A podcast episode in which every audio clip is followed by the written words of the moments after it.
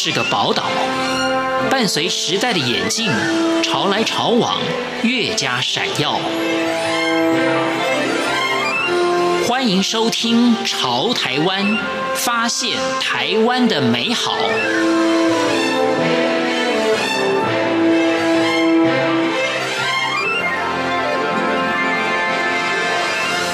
听众朋友您好，欢迎您收听《潮台湾》，我是文心。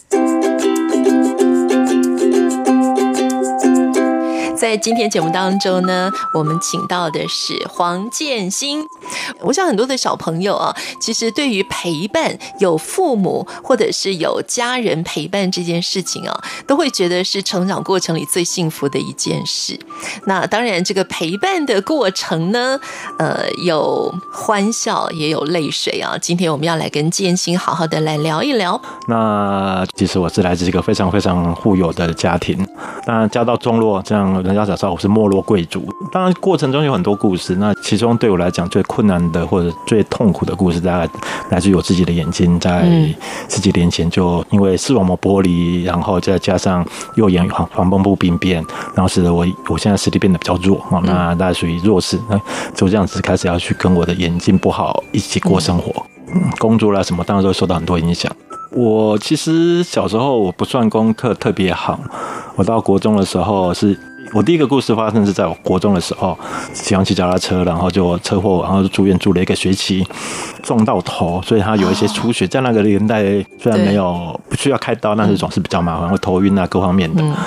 然后就从好学生变坏学生嘛，功课就变成功课好的学生变功课坏的学生，然后就一如往常的，就可预期的考上了。考上了私立高中，功课就不怎么样啊，那就这样一路过了快乐的高中三年，然后当然就是考不上嘛，而且家里有钱，哪需要念书嘛？然后经过两年之后，然后又第二次就是遇到家里的状况，就是我爸爸的工厂倒闭，然后从非常非常有钱的小孩变成没有钱的小孩。然后想说啊，完蛋了，不念书的，好像只能去当兵，不以后不知道干嘛，所以我就开始。我记得那时候我是重考第二年，所以重考第二年，我们我当时的高中同学都说，我们这个不叫重考第二年，我们这个叫补二。如果高中念三年，补习班念两年，说叫补二。然后补二的时候，家里发生事情，那所以突然觉得应该要认真念书，所以我从考不上学校，突然考上台大政治系，没有人相信你怎么会这样做得到。后来我想一想，一直到现在，我只觉得我这辈子大概就那一年在念书。然后就最快乐的生活，求学时光应该在英国，什么都忘掉了，就当面快乐过了英国生活，然后再回台湾工作，一路过来。所以原本在回到台湾工作的时候呢，也是非常的顺利啊，也是算一帆风顺嘛。当时觉得有些小挫折，现在再回想当时的那些挫折，还觉得那还还真不叫挫折，那还应该说说对，没有错，就是有些波折，但是还蛮顺利的。那。嗯，然后，所以当在很顺利的时候遇到一些视网膜剥离，突然眼睛看不到，其实那时候的打击，其实对我来讲，嗯，非常非常的大，痛不欲生吧，我会这么说。那当然，怎么样从一个家境非常优渥，也无忧无虑的年轻的时光，到后来人生呢发生了这样子的一个转折，后来再怎么样站起来，我想这个是现在很多的人啊，在工作上啦，在呃生活当中遇到挫折。也许你是会置之死地而后生哈，或者是说你可能就此被打垮了。那这个是可以有很多的经验可以跟大家分享。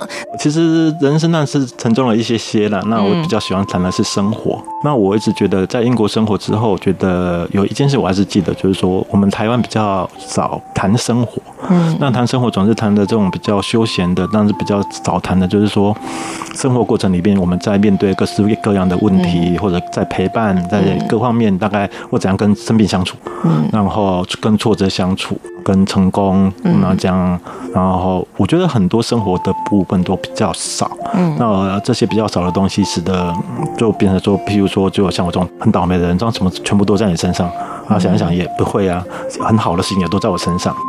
然后就不知道怎样去相处这些事情。那我觉得台湾在这方面少了一些些。那过程中当然就是就只好自己想嘛，反正年轻也不好，然后就多想一点，多想想想也比较就比较得出一些道理。那其中我觉得有有件事情，可能在对很多挫折的朋友来看，也是我经常经历就经过这种大挫折之后，这种很多很多朋友都请我去陪伴他的朋友，有遭遇到一些不幸的朋友，然后大家看到我都总觉得说我都可以做个过来，生命的斗士，那没有理由我走不过去，所以我倒觉得有一件事情是，但我觉得过程中最困难的就是面对那一个那那个叫做挫折吧。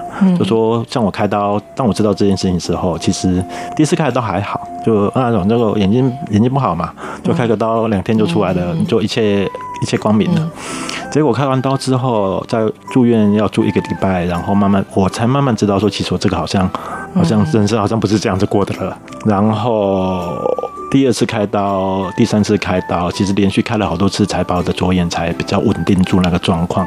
那其中有一句话，到我爸爸很难过。那那时候我爸爸过世，那有段很他讲的一段话让我很难过，也很励志吧。他说：“啊，假使我家里像以前那么有钱的话，你这个算什么问题？那现在不是了，所以他就觉得说啊，怎么办？我这样子没有办法工作了，然后家庭可能没办法维持，各方面好像很……我我到底要怎么面对？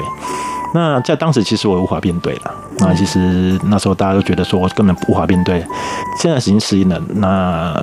我当时是刚看完刀回，是没没办法出门，因为就看不清楚，然后出门都要拿拐杖，慢慢的才能拿拐杖出门，这样一路慢慢到现在，已经好像看起来很正常了，或太正常了。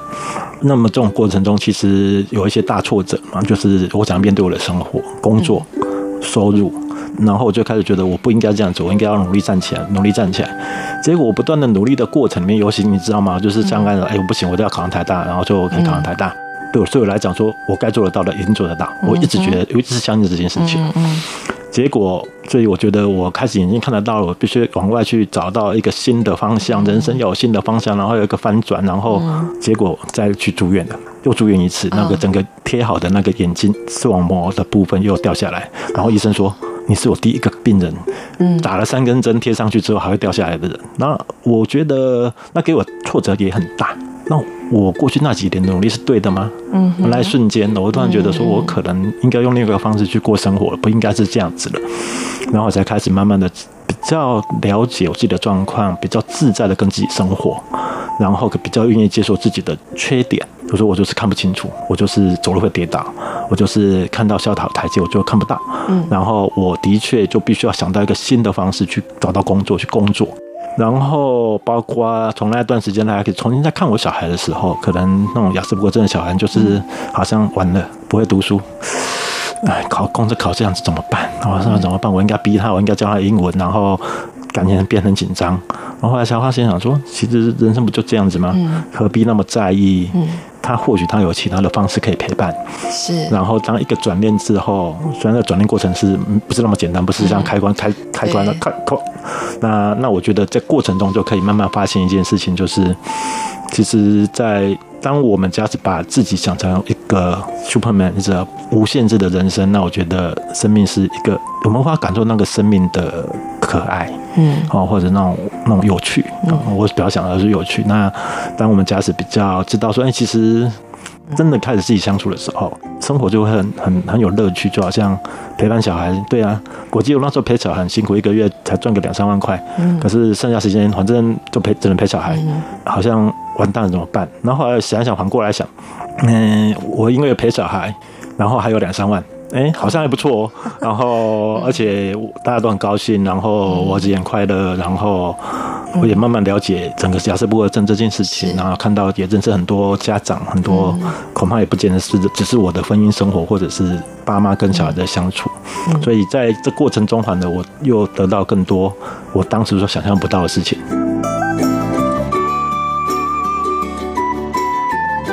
且刚刚建新在分享啊，自己在治疗眼睛的这个过程里啊，历经了几次开刀，然后当然开刀之后的复原期。那在这一段过程里，其实你的家人的陪伴也是一个很美好的生命经验哈。其实是有一开始陪伴这件事情，就是我经常在讲说我是陪伴者，嗯、但是倒也很少去谈被陪伴这件事情。嗯、那我必须讲，有时候很多人会觉得说被陪伴其实是个压力。对，就是为什么很多很多人说你家人生病了，你越陪他，他反而越容易生气。嗯，因为陪伴本身会带来压力。嗯哼，他觉得说啊，我就是因为我做不到什么，所以我需要被陪伴。哦，所以被陪伴这件事情其实是很困难的，就是说，包括双方陪伴者跟被陪伴者都会很有，对，陪伴者说啊，我帮你买了一个你最喜欢吃的水果，啊，那你怎么不吃呢？那被陪伴者说，可是我现在肚子不想吃啊。啊可是就会有这一种这种陪伴跟就陪伴之间本身会产生的一个问题。那像我妈妈，对，我一出门，我妈就问我说：“哎，你要去哪边啊？你要讲清楚啊。”可是，就是我我很清楚一件事情，她很担心我在那时候的状况，应该不想回家了。我觉得应该要在外面流浪，什么？可是他们，我记得刚出院的那一那前半年吧，大家每个人都，我只要一出门，大家觉得说你是不是要去自杀？那这过程就会很大的互相之间的压力。是。然后其实还其中另外一种。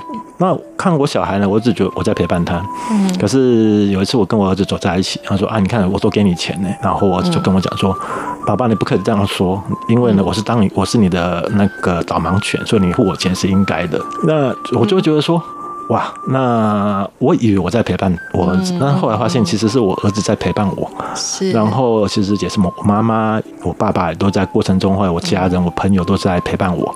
那只是我们很难去。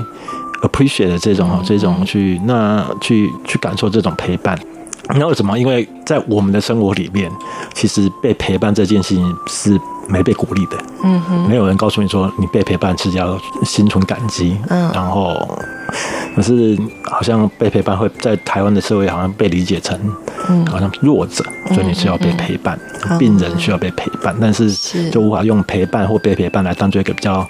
一种生活方式或或心态。哎，我觉得听你这样一讲，应该也解开了蛮多人心里可能原本会有的一些情结。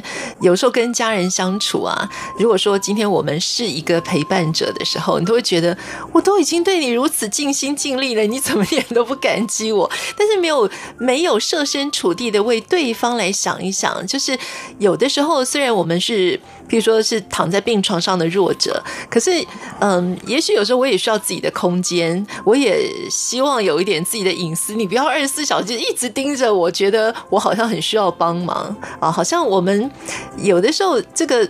彼此互相怎么找到一个平衡点是一个学问哦。对，然后我觉得我以我跟我儿子在陪伴那个阶段，我刚才讲过两个阶段，第一个阶段就是我第一次开完刀，呃，完成一个疗程之后，然后又又再一次的进医院。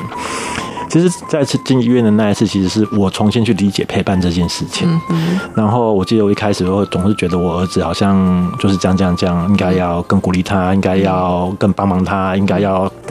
做很多很多事情，让他有机会成功，嗯、有机会学习更好。嗯，然后一直，然后就不大去，就觉得说你他怎么不做这个，他怎么不做那个？你看我都已经陪你了，嗯、我已经帮你做这么多事情，为什么你还是这样子呢？嗯。那其实，在陪伴的过程里面，我们很容易就是用很自己的想法去去叫拜别人做这些事情，然后比较不愿意做一件事情，就是我们比较不愿意说，哎，假使我是什么，为什么他要是这样子呢？就是很难设身处地，其实很难设身处地的，因为那我设身处地，就是好像这样问我，我经就好像我经常被问的一个问题，哎，你到底看到什么东西？我跟你讲说，哎，我左眼看不到，可是我左眼其实还看得到一些光，嗯，希望看到一些影子，然后这些一些，但是我怎么去解释呢？我右眼右眼，那你黄斑部病变到底看到什么东西？嗯，为什么你还我说还看到，我说好像还看不到？你是不是骗我？那其实就是很难设身处地，这是很难理解的，很难理解。就像我要去理解我儿子说雅斯伯格症，你为什么要在地上打滚？你为什么要你为什么要哭成这个样子？嗯，只是很难去理解这件事情。所以陪伴本身就是要去去理解这件事情，其实是很困难。所以我会觉得那种理解其实不是真的去把自己投射在，然后说啊，你去穿一下小鞋，然后就知道说穿小鞋的痛苦。我觉得可能不是那么表面，嗯，那可能更深处的一件事情是说。那一种彼此对生活的理解是什么？那那这这件事情是比较困难去做到的。但我会觉得说，要去慢慢去找到双方或者是家庭之间在生活互动上找到一个比较一个层次感的平衡感的东西，其实比较困难。但是我觉得。生活有趣也就在这里。当我们试着彼此去找到一个互动的方式的时候，其实也是一种陪伴的过程。在这过程里面，我们再一次感受生命，再次感动，被生活所感动。